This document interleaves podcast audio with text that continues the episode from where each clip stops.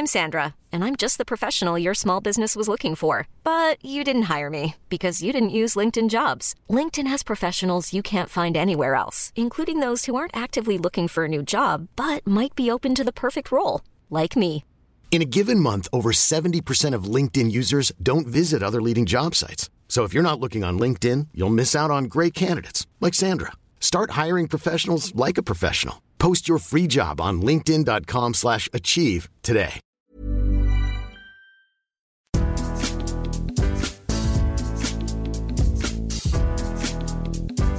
À tous et bienvenue dans Mercredi Mercato. Je suis Martin Mosnier, journaliste à Eurosport. Celui qui m'accompagne aujourd'hui a vécu un week-end, euh, disons, pénible. Une déculottée, 6-2, à mon petit gazon avec une valise qui ne sert à rien. Euh, rien d'affamant non plus, hein, puisqu'on boxe pas dans la même euh, catégorie. Avec lui, il a pris une raclée, une grosse raclée. Et il s'est vengé. Alors il s'est vengé et il a fait une infidélité à Mercredi Mercato. Il s'en est allé dans notre dos, étaler sa science sur une autre émission, tant qu'il y aura des gaunes, chez nos amis de Olympique et Lyonnais. Alors oui, je suis un brin jaloux, parce que c'est ici qu'il a commencé à gravir les échelons, à tester ses analyses, à se faire les dents. Petit à petit, tu prends ton envol, mais j'espère que tu n'oublieras jamais d'où tu viens et ton premier amour, le mercato. Comment ça va, Cyril Morin? Bah écoute Martin, ça va très bien. Merci pour l'accueil. Euh, Rassure-toi, je ne pourrai pas partir tant que je serai derrière euh, au bilan du Merca Quiz. Donc vu que tu as beaucoup d'avance pour Oui. l'instant, euh, je suis pas prêt, je suis pas prêt de partir. Voilà. Alors, tu as plus de chances de me rattraper au Marca Quiz qu'à MPG, hein, Cyril. hein. Parce que c'est catastrophe sur catastrophe. C'est une catastrophe industrielle. en parler. Oui, mais parce qu'on fait encore confiance à Casper Dolberg malgré tout, et à tort peut-être. 6-2 quand même ce week-end, hein, 6-2, donc ça fait très très mal. Bon, euh, Cyril, on va parler un petit peu euh, Mercato, puisque c'est pour ça qu'on est là, hein, pas forcément pour parler de MPG. Euh, le sommaire de cette semaine, on a du lourd, on a du gros.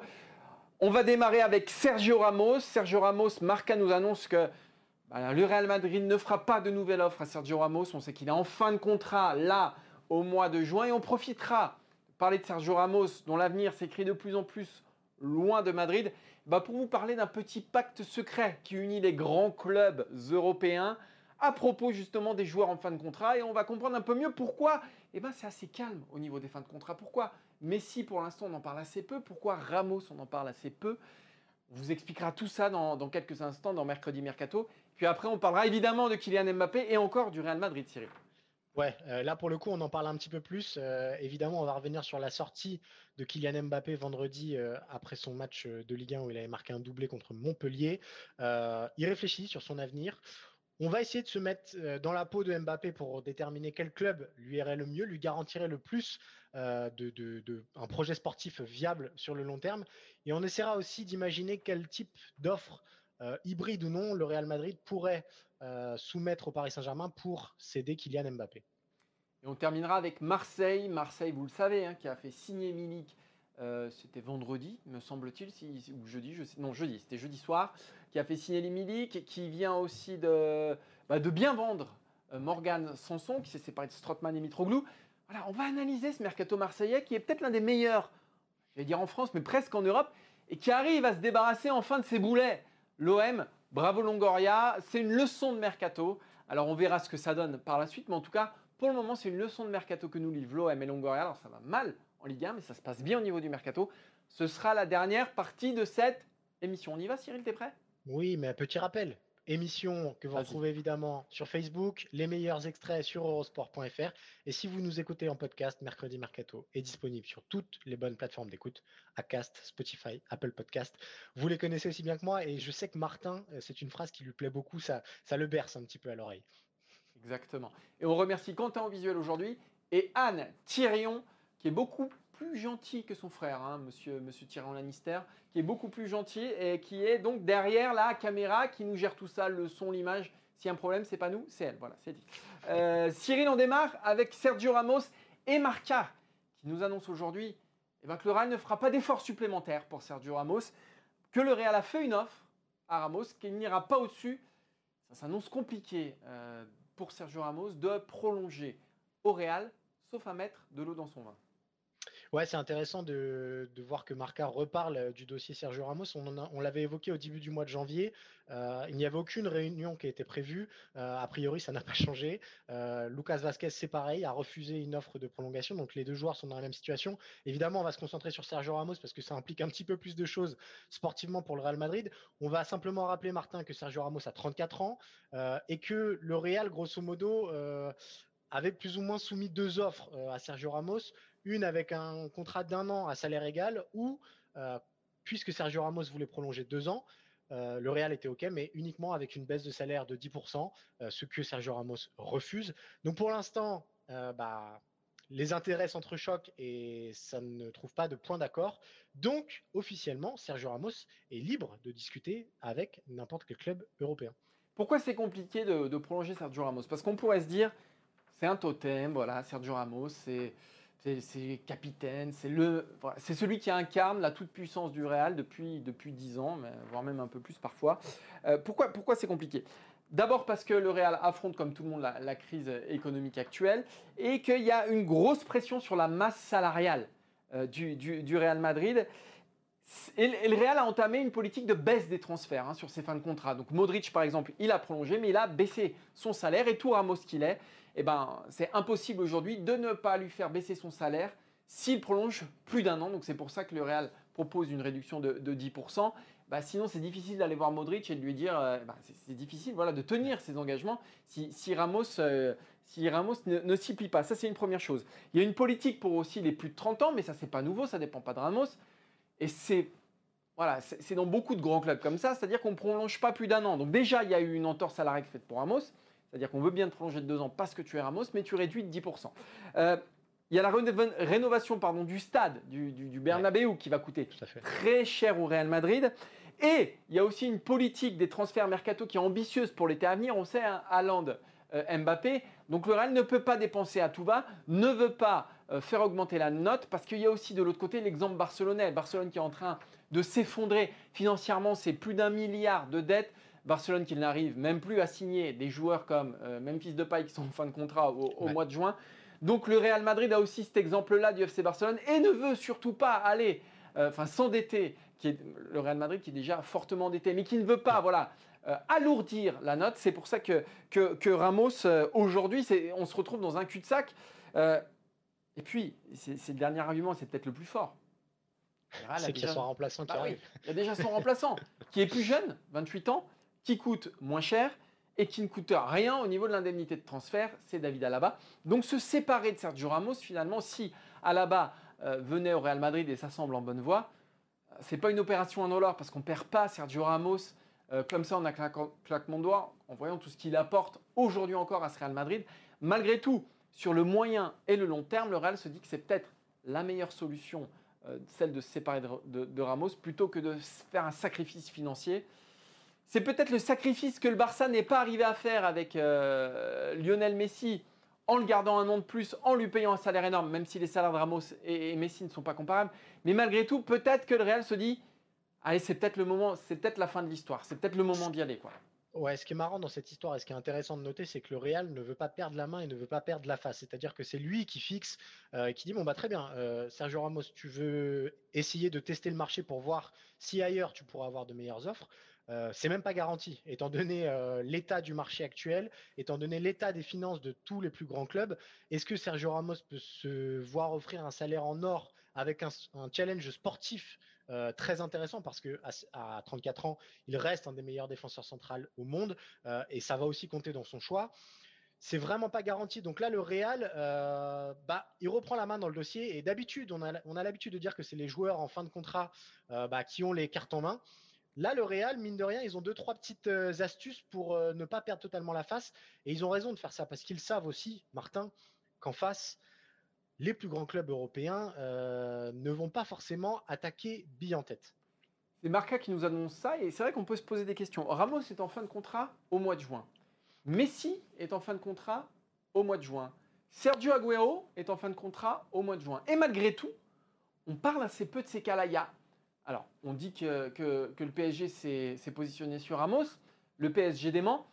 Euh, il y a très peu, finalement, très peu de choses qui fuitent, très peu d'offres qui fuitent Pourquoi? Et Donc c'est Marca qui nous, qui nous, annonce ça. Il y aurait une sorte de, euh, comment dire ça, une sorte de pacte de non-agression entre les grands clubs. Alors qui sont ces grands clubs? On a évidemment le Paris Saint-Germain, le Real Madrid, le FC Barcelone, la Juventus euh, Turin et Manchester United, le Bayern aussi. Donc tous ces clubs dont les, dont les garçons, dont les, dont les, stars sont en fin de contrat, bah, ne s'attaquent pas, ne font pas monter les enchères. Pourquoi?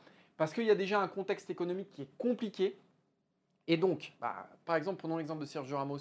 Si demain il a une offre de 16, 17, 18, 19 millions d'euros euh, du Paris Saint-Germain, ça mettrait le Real Madrid dans, dans la difficulté et peut-être que le Real Madrid serait obligé de s'aligner. Pour l'instant, les enchères ne montent pas grâce à ce pacte de non-agression qui, du moins de façade, hein. on peut se dire que peut-être qu'en sous-main derrière il y a des choses qui se passent, mais en tout cas, un pacte est fait pour être trahi normalement. Mais exactement. Euh, mais c'est ce qui explique Marca, c'est que mine de rien, la communication, elle est fluide, euh, elle est constante entre ces clubs-là. Euh, ce pacte, il aurait démarré il y a un an et demi. Et effectivement, rétrospectivement, si on compare les joueurs qui étaient libres euh, en fin d'année en, 2020, enfin en fin de contrat en 2020, pardon.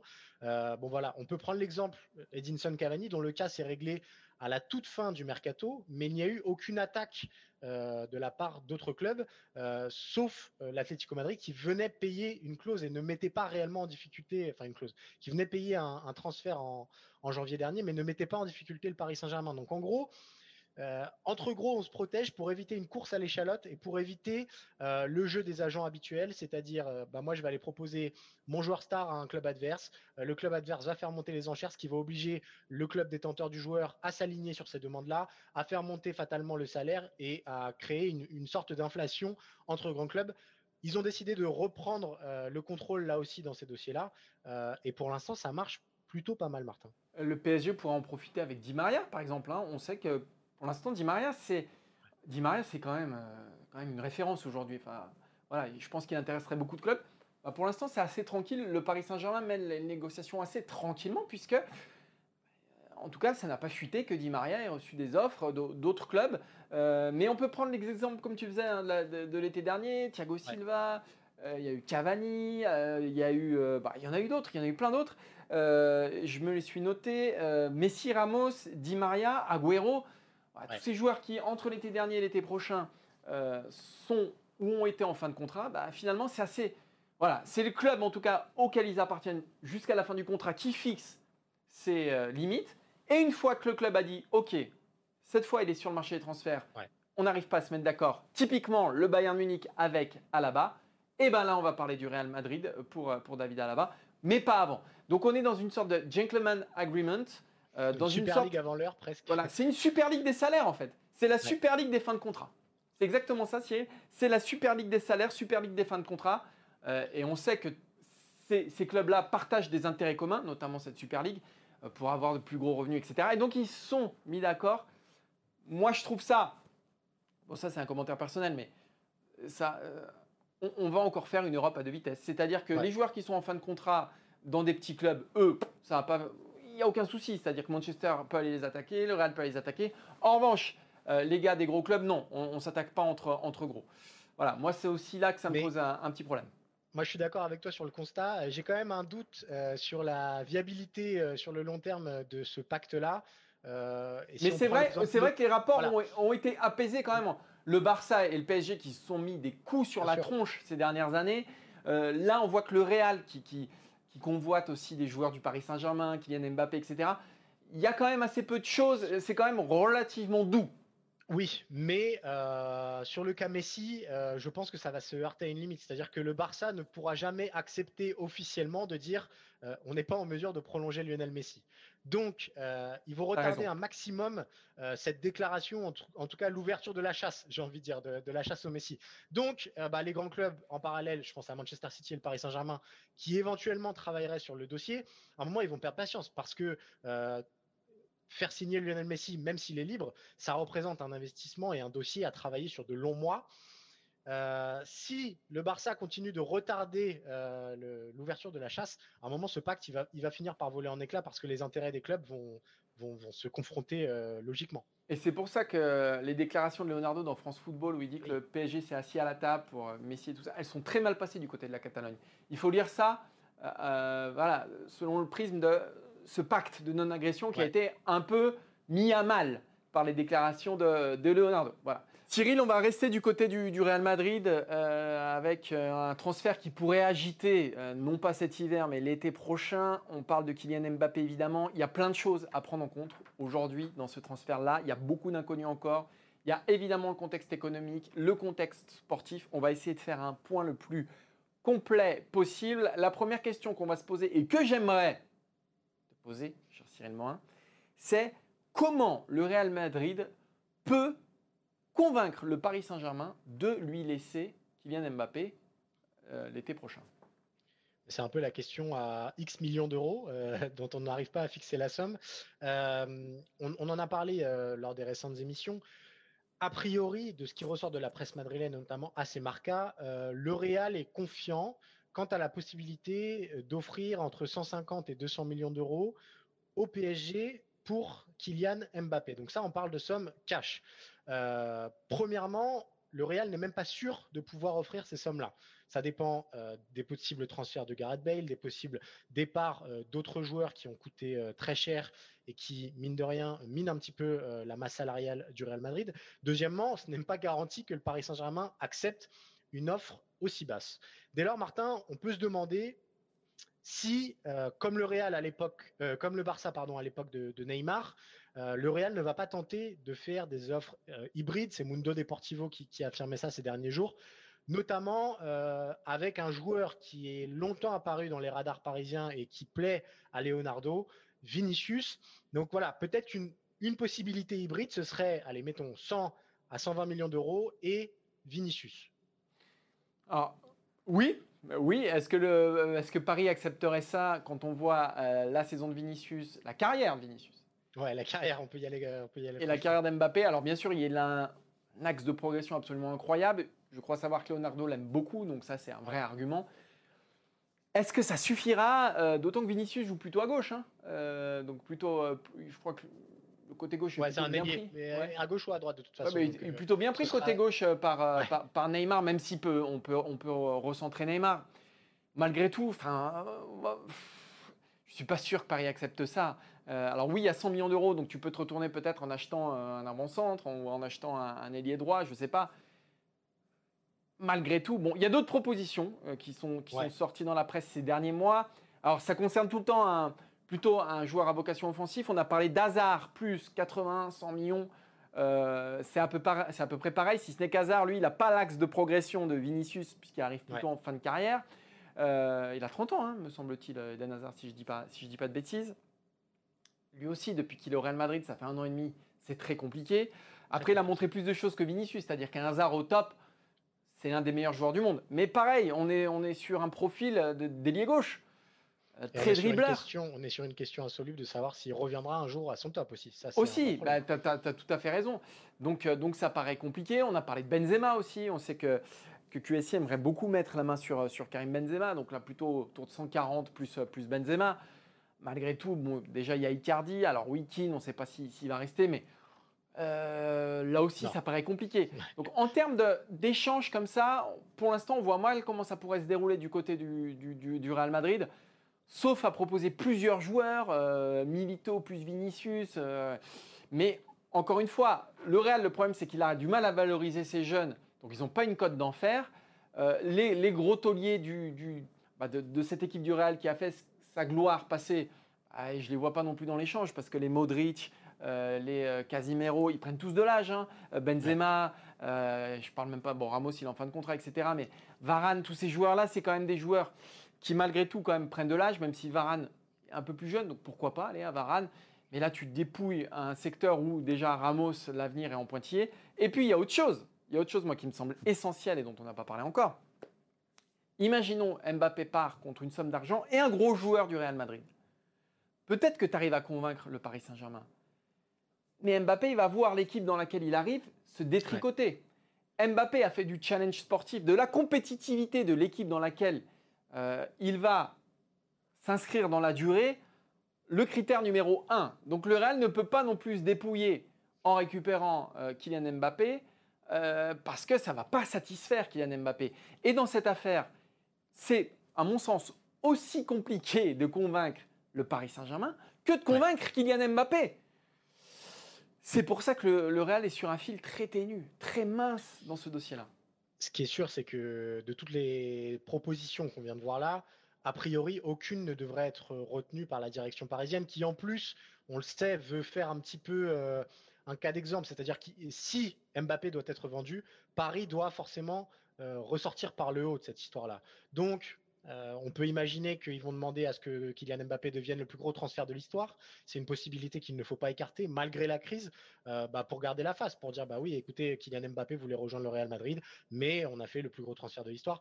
Euh, ce sera un peu un win-win des deux côtés. Là, avec toutes les propositions qu'on vient de voir, à aucun moment Paris ne ressort spécialement gagnant. Donc voilà. Et en plus, ce qui est intéressant de noter, Martin, et tu me permettras juste ça, c'est que certains joueurs auraient pu euh, intéresser le, Paris Saint-Germain et aurait eu une vraie incidence sur un potentiel trade hybride comme ça. Je pense à Hakimi par exemple, qui est un poste faible du Paris Saint-Germain depuis plusieurs années. Hakimi a été vendu par le, par le Real. Donc le Real a plus grand chose en magasin qui soit alléchant pour le Paris Saint-Germain. Donc, donc, quel avenir pour Kylian Mbappé? Euh, il y a, alors, pour revenir sur ses déclarations de, samedi dernier, hein, euh, après la victoire, vendredi, pardon, c'était la victoire face à Angers? Montpellier. Montpellier, voilà. Donc moi, je suis sur la semaine d'avant, en fait. La victoire à Angers la semaine d'avant, euh, où il n'avait pas été bon Mbappé. Et là, contre Montpellier, c'est un doublé une passe décisive. Euh, donc pour revenir sur déclaration, en critère numéro un, c'est la compétitivité, le challenge sportif pour Kylian Mbappé. Donc on se dit que le club idéal pour lui aujourd'hui, ce serait le Bayern de Munich, champion d'Europe. Euh, qui ça se passe très bien, la saison aussi se passe très bien. C'est le favori absolu de la prochaine Ligue des Champions. Le problème, c'est que le Bayern Munich, c'est à peu près le seul gros club qui ne veut pas de Kylian Mbappé aujourd'hui parce que ça ne correspond, voilà, ça ne correspond pas, pas à sa politique. Il y a des clubs en revanche qui sont pour moi hors jeu. Je pense au FC Barcelone, que ce soit aussi bien les critères économiques que sportifs. Euh, le Barça est dans un marasme absolu et à mon avis pour quelques années encore. Euh, donc voilà. Il y a trois profils qui se détachent aujourd'hui. il y a Liverpool, il y a le Real et il y a évidemment le Paris Saint-Germain. Trois profils qu'on a décidé un peu de passer au crible. Euh, qui sont aujourd'hui les favoris Alors, on va vous faire ça à leur H aujourd'hui. Euh, après les huitièmes de finale avec des Champions, ça peut changer. Donc, ce qui va être essentiel, c'est évidemment les six mois qui viennent pour Kylian Mbappé. Mais aujourd'hui, aujourd'hui, je vais commencer peut-être par Liverpool. L'avantage de Liverpool sur le Real et le Paris Saint-Germain, on en voit deux. Le premier, c'est évidemment la Première Ligue, parce que là, tu es dans le meilleur championnat le championnat le plus exposé, le championnat aussi, et ça sera mon deuxième argument, qui perd le moins d'argent. Euh, Liverpool a des finances saines quand on voit les problèmes des deux géants espagnols, le Barça évidemment, mais aussi le Real Madrid. Liverpool aujourd'hui, on ne parle pas d'un club qui a besoin de vendre. Liverpool a un petit trésor de guerre. Et donc ça peut compter aussi pour Kylian Mbappé, non seulement pour l'acheter lui, mais aussi pour ne pas s'affaiblir pour le faire venir.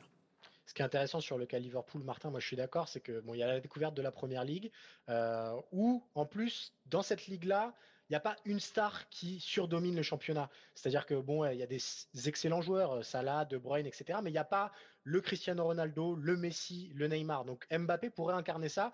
Et mine de rien, ça pourrait être alléchant. Il y a Klopp, évidemment. Et comme tu l'as dit, financièrement, il faut se souvenir que Liverpool a fait beaucoup d'efforts par le passé, notamment pour Van Dijk, notamment pour Allison, notamment pour les trois de devant.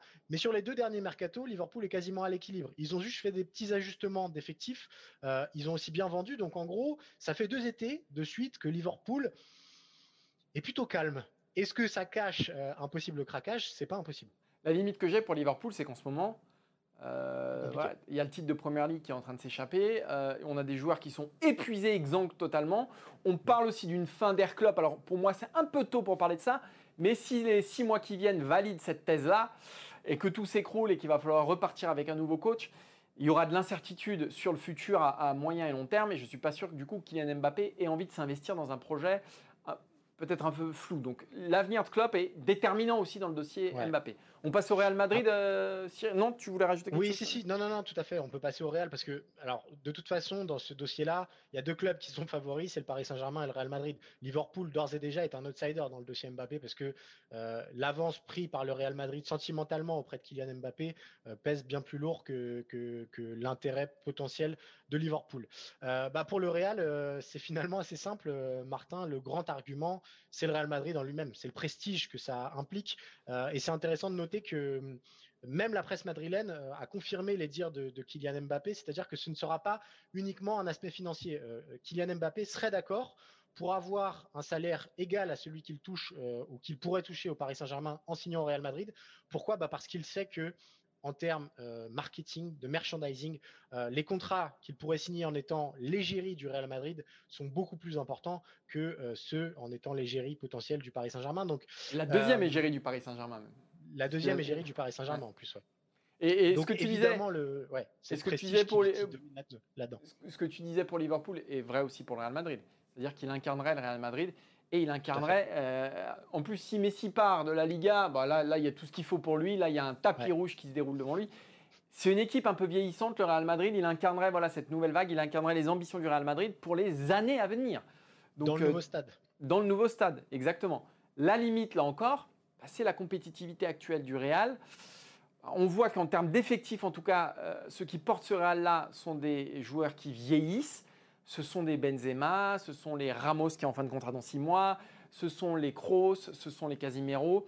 Ce sont des joueurs qui sont en train de vieillir et les perspectives à moyen et long terme, voilà, là aussi il y a un petit flou hein, euh, sur le Real Madrid. Les jeunes qui étaient censés prendre la relève eh ben, tardent à éclore.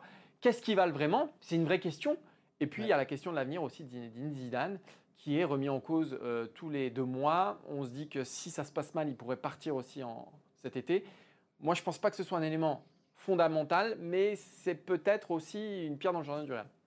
Ouais, je pense que ça compte quand même un peu pour, pour Mbappé parce que c'est Zidane, parce qu'il a sûrement vu ce que Zidane avait pu faire pour Benzema par le passé. Donc ça compte un petit peu. Mais Martin, et c'est peut-être là le plus intéressant parce que c'est pas un discours qu'on aurait tenu il y a quelques mois encore, je pense. Euh, des trois clubs, finalement, le plus compétitif ou le plus à même d'offrir un projet long terme euh, à Kylian Mbappé et au moins lisible euh, à l'heure H, donc euh, fin janvier 2021. C'est peut-être le Paris Saint-Germain parce que euh, bah, il y a un nouvel entraîneur de classe mondiale, euh, un certain Mauricio Pochettino qui est arrivé. peut-être que par le passé, ça avait pu être un frein pour Kylian Mbappé, que ce soit Emery ou Tuchel. Là, au moins, il y a une référence à ce poste-là. Il y a aussi un directeur sportif qui sait ce qu'il veut, un projet en place depuis plusieurs années qui continue de grandir. Donc, mine de rien, la lisibilité, en tout cas, du projet parisien, elle est plus lisible que, celle euh, peut-être du, Real Madrid. Après, il y a quand même des limites. À la limite, pour moi, c'est la Ligue 1.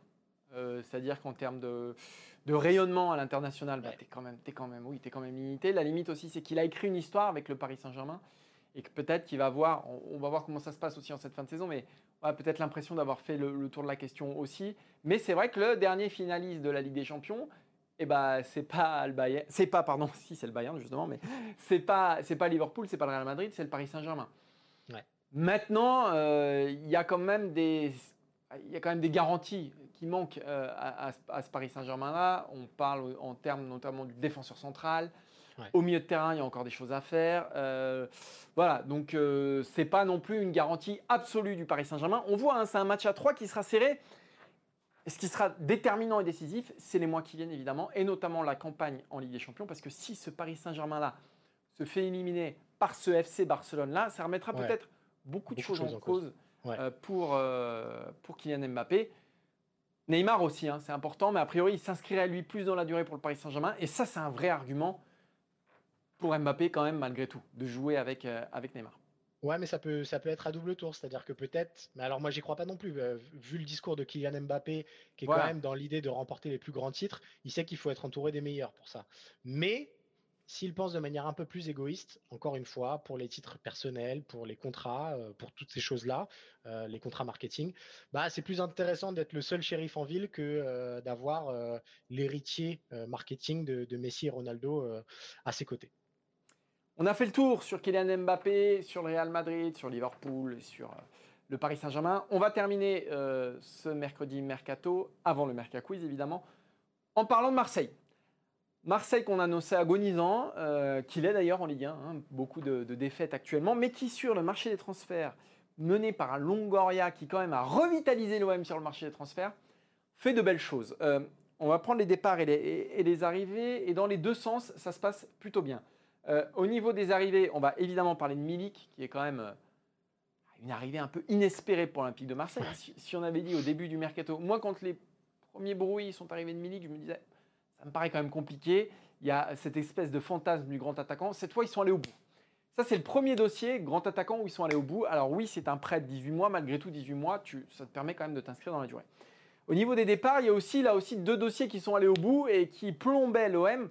Il y a le prêt de Strootman au Genoa. Alors oui, le Genoa euh, ne prend que 50% du salaire de, de C'est déjà ça de gagner. C'est déjà ça de gagner. Et en plus, il y a une exposition dans un championnat qui connaît bien Strootman et Ouais. qui aime beaucoup Strootman, donc qui pourrait le relancer là aussi euh, après l'été. Et évidemment, la- le départ libre de Mitroglou. Et là encore, on va économiser un gros salaire du côté de l'OM. Donc sur ces trois dossiers-là, en tout cas, je dis chapeau Longoria parce que c'était droit- trois dossiers compliqués. Et puis Cyril, il y a Sanson. Sanson, Ouais. le marché anglais qui ne s'ouvrait pas aux Marseillais depuis Zambo Anguissa, donc depuis 2018. Ça faisait deux ans et demi que Marseille, Marseille essayait de, de vendre. Il y a beaucoup de clubs français qui arrivaient hein, à revendre des joueurs euh, en Angleterre, mais l'Angleterre boudait Sanson et l'OM. Et cette fois, ils y sont enfin arrivés, les Marseillais. Ouais, et puis compte, compte tenu du contexte, euh, vendre euh, Sanson à 19 millions d'euros, euh, ça va être un des plus gros transferts de ce mercato hivernal.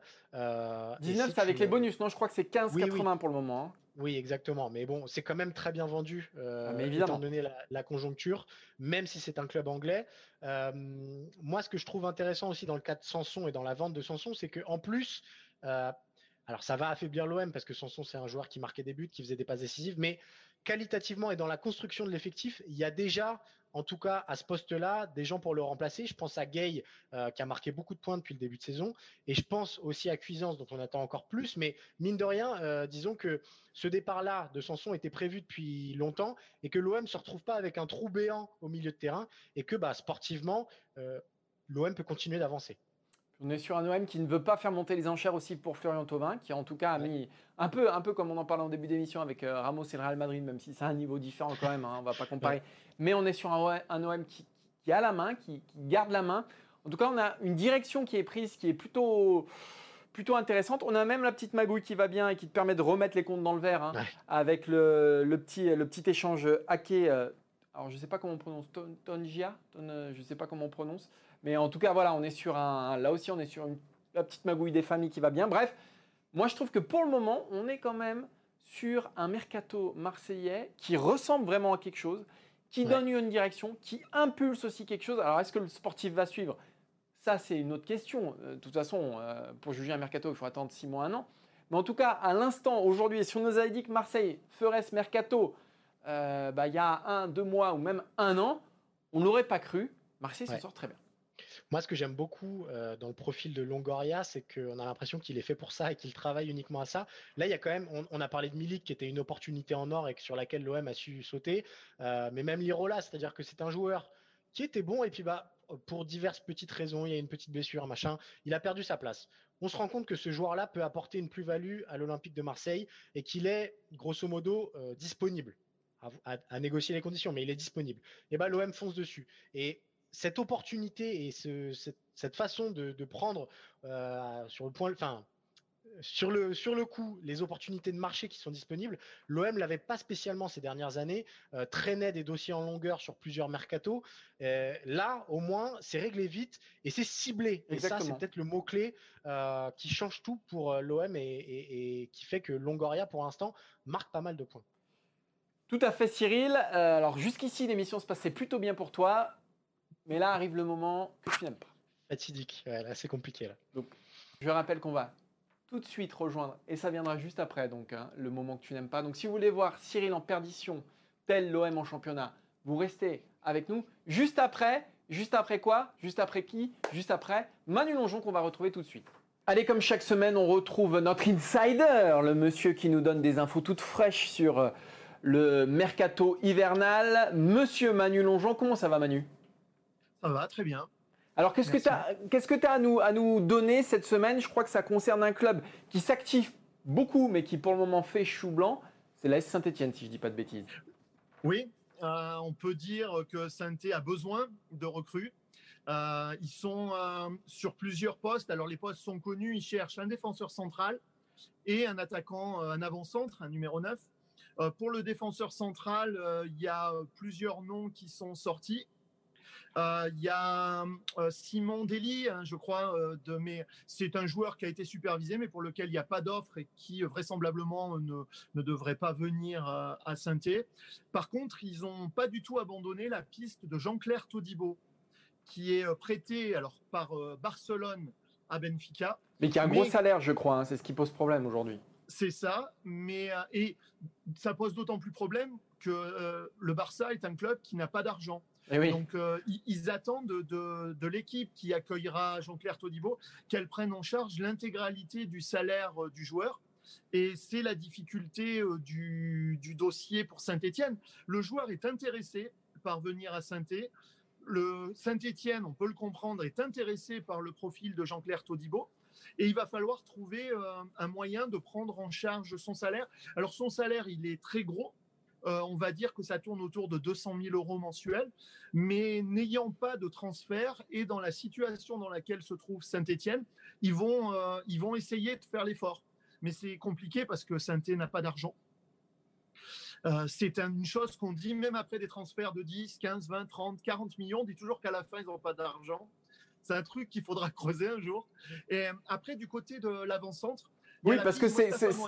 Voilà, parce que les avant-centres, pour le moment, c'est euh, Crasso euh, qui ne marque jamais, Abi qui ne marque jamais et Romain Mouma dont c'est pas le poste. Donc là, il y a un vrai besoin. il y a un vrai besoin au poste d'avant-centre. Oui, euh, c'est flagrant d'ailleurs. quand Sainté jouait pas trop mal, ce qui est arrivé, on sentait qu'il manquait quand même un numéro 9. Ah, c'est clair et net. Et là, en, l'occurrence, il y a Mostafa Mohamed. Alors, c'est une vieille piste, c'est un feuilleton pour ceux qui ont vu avec euh, la sortie de Roland Romeyer euh, à la télé égyptienne où il dit qu'il va balancer des noms des intermédiaires, etc. Ça avait mis fin au dossier, mais le dossier est reparti. Et euh, la difficulté de Saint-Etienne, c'est qu'il y a Galatasaray qui veut aussi le joueur. Galatasaray qui, pour le moment, est bien plus avancé que Saint-Etienne au niveau des négociations entre clubs. saint est déjà d'accord avec Mostafa Mohamed, mais ils ont du mal à se mettre d'accord entre clubs. Et c'est un dossier pour défendre un tout petit peu Roland Romeyer qui est extrêmement compliqué. Je vous donne deux exemples.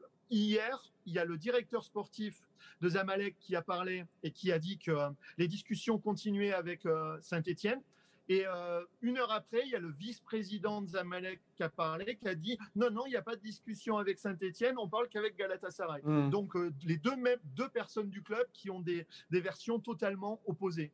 en tout cas, c'est pas fini pour saint ni pour Jean-Claire Todibo, ni pour Mostafa Mohamed. Il va falloir que ça aille vite. Hein. On rappelle, hein, cher Manu, que voilà, ils ont jusqu'à lundi minuit pour boucler deux dossiers euh, prioritaires, à savoir celui d'avant-centre et celui de défenseur central. Et ça urge pour Saint-Etienne. Hein qui file tranquillement mais doucement en Ligue 2, qui vient de se prendre un 5-0 à domicile face à l'Olympique lyonnais. Il y a des manques en défense centrale, il y a un gros manque aussi au poste d'avant-centre. Merci Manu pour toutes ces dernières infos. Avec plaisir. Et on se donne rendez-vous peut-être pour la nuit du mercato lundi prochain pour euh, dénouement de ces dossiers-là. Merci Manu. À bientôt, ciao. Et donc Cyril, Cyril, désormais, c'est le moment que tu n'aimes pas, le moment que tu redoutes, le, moment qui te fait faire des cauchemars toute la semaine. Il paraît, et j'ai mes sources, que tu te réveilles la nuit en sueur, en criant Non, Quentin, pas ça, non, pas toi, en criant des noms de joueurs complètement absurdes. Non, ah, c'est Fèvre. Non, c'est pas Fèvre. Non, alors, calme-toi, Cyril. Merca Quiz, je rappelle à ceux qui nous écoutent et qui nous regardent, Quentin Guichard, celui qui nous crée nos visuels, toutes les semaines, nous égrène le parcours d'un joueur voilà, et c'est le premier qui trouve entre Cyril et moi qui gagne. Je mène combien? 3-1, me semble-t-il, dans nos confrontations On ne rappelle pas les scores si ça voilà, Je crois que c'est 3-1. Quentin, est-ce qu'il est avec nous d'abord? Alors, il y a eu un petit délai. Comment ça va, Quentin? Ben, Ça va très très bien. Et vous, messieurs? Moi, je suis stressé. Moi, ah c'est, comme sur des roulettes, mais tu te doutes bien que Cyril en cauchemarde. Écoute, je te propose, on ne prend pas plus de temps. Vas-y, démarre. Et que le meilleur gagne, c'est-à-dire moi. Ok. Je suis le fils de Jean Noël, ancien footballeur ayant joué avec la réserve excellente de 1990 à 1993. En 2011, j'effectue quelques apparitions avec Excelsior, où je joue notamment avec mon père. Mis à l'essai par le FC Nantes, je ne suis finalement pas retenu. Je trouve un accord avec le RC Lens en début d'année 2012, mais celui-ci est finalement annulé. Et si tu pouvais nous parler des choses qui marchent dans la carrière des joueurs, parce que si tu veux, les prêts ou les essais en poussin à Romorantin, euh, on s'en fout. Hein, ça ne nous aidera pas, ça. Le charme du Mercaquiz, Martin, tu le sais très bien. Allez, vas-y, enchaîne. J'arrive enfin à Angers, où j'intègre le centre de formation. Buteur à 10 reprises en 22 matchs avec l'équipe réserve lors de la saison 2013-2014 en CFA2, je suis intégré à l'équipe première à l'été 2014 et dispute mon premier match lors du premier tour de Coupe de la Ligue face au Nîmes Olympique qui voit mon équipe l'emporter 2 buts à 1. Sofiane Bouffal. Non. Non. Apparaissant à deux reprises dans le groupe professionnel lors du début de saison 2014-2015, je suis envoyé en prêt au Poiré Survie, club de national. Ah, t'es sérieux? Non mais Quentin Je suis buteur lors de mon premier match face au stade Pontivy lors du septième tour de Coupe de France. Ah ouais, je me souviens. Bien sûr. La Coupe de France assure évidemment sur les antennes d'Eurosport. Ouais. Là, tu vends bien le produit, euh, Quentin, c'est génial. Exactement. Je suis cependant victime d'une lésion à la cuisse qui m'éloigne des terrains pendant plus de deux, mois. À mon retour, j'inscris deux buts face au CA Bastia et à Fréjus Saint-Raphaël, aidant le club à se maintenir. Alors quand j'ai accède à la Ligue 1, je suis une nouvelle fois prêté en national au Luçon Football Club où je suis buteur à 9 reprises en 33 matchs. En juillet 2016, je signe à Clermont en Ligue 2. J'inscris mon premier but face à l'AC Ajaccio pour une victoire 2-1. Sauce Gribich, non? Non. Non. Victime d'une fracture du pied droit. Quelques semaines plus tard, je suis éloigné des terrains durant 3 mois. Donc là, ça fait 5 minutes que tu parles, il a marqué 3 buts en professionnel, hein, c'est ça? Euh, pas un but en professionnel. Exactement. Super. Et en voilà d'autres. Buteur dès mon retour face à Brest. J'inscris trois autres buts lors de la fin de saison.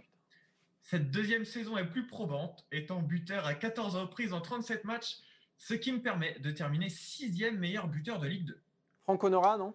Non, non. Ayant des ascendances malgaches, j'attire l'intérêt de la sélection de Madagascar à partir de 2018. Oh là là, je l'ai pas du tout. En juin 2018, je rejoins le Racing Club de Strasbourg et découvre la Ligue 1. À Jorque. Messieurs, dames, l'honneur est sauf. Ludovic Ajorc, effectivement. C'est pas facile. ça fait du bien. Ah, par contre, malgache, je savais pas du tout là. Ah ouais, non, mais c'est. Ok. Effectivement, ça fait un point. Ça fait un point. 3-2. C'est pas mal. C'est pas si mal. L'honneur est sauf. Non, c'est bien, c'est bien. Je respire un moment, je, je, t'ai humilié à MPG le week-end dernier. Je voulais pas multiplier les humiliations. Hein. Si à un moment, je voulais que tu restes avec nous. Parce qu'au finalement, on t'aime bien. Voilà. Euh, alors, ah, un peu une belle déclaration. belle déclaration d'amour. Bah, parfois, il est un peu limité. Hein, c'est ce qu'on se disait, Quentin, tu te souviens? Oui, oui, Ça reste un bon gars, ça reste un gars sympa. Oui, un gars sympatoche. Sympatoche, voilà. Sympatoche. Et c'est moi qui ai 50 ans avec mes chaussons après. Ok. Cyril, on se retrouve euh, lundi prochain pour la nuit du Mercato. Il y aura du Merca Quiz. Euh, on espère qu'il y aura un petit peu plus d'informations et de newsettes que, que, que, ce mois-ci. Peut-être Dele Ali, exactement. Peut-être aussi des dossiers qui se bouclent à Marseille et à Saint-Etienne. Voilà, alors Lyon reste euh, pour l'instant très très calme hein, sur le. Voilà, alors on a fait Slimani, ce qui est très bien, mais sinon on reste plutôt calme. Euh, mais voilà, rendez-vous lundi. On ne sait pas encore quand est-ce qu'on va commencer, mais on sait que ça va durer très longtemps comme toutes les nuits du mercato. Donc soyez présents. Euh, ce sera sur Facebook pour le coup parce qu'on voilà, ce sera pas, ce sera pas en podcast. Donc venez sur la page Facebook d'Eurosport et vous aurez les meilleurs moments sur eurosport.fr. Merci Cyril. Merci à toi. Merci Quentin, merci Anne. On se donne rendez-vous lundi pour une nouvelle nuit du mercato. Ciao ciao. Salut tout le monde.